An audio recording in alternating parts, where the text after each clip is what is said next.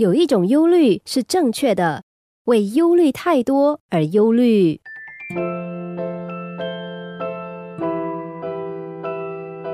有个男子发现一棵大树的枝干出现裂痕，随时可能断裂，心里十分担心。他每天在家里张望，只要发现有人靠近大树，他就连忙跑过去，指着那根树枝说：“树枝已经有裂痕了，可能随时会掉下来。你们别在这里逗留，以免被砸伤。”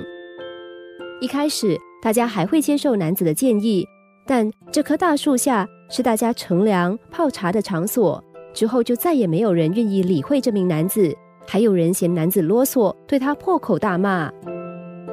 某天黄昏，树下的人纷纷散去，男子忍不住跑到树旁，盯着那裂开的树枝，喃喃自语道：“奇怪了，明明已经裂了很大的细缝，为什么还没有掉下来呢？”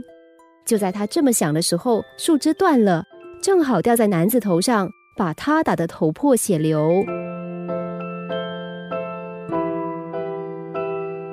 天天忧心树枝断落打到人的男子，花了很多时间叫其他人离开树下，却没有想到最简单的方法就是先把树枝锯断。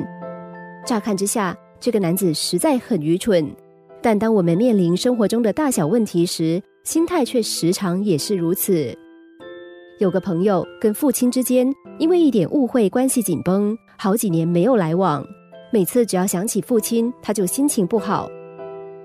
某次，他鼓起勇气对父亲道歉，父亲也接受了他的歉意，两人终于重拾亲情。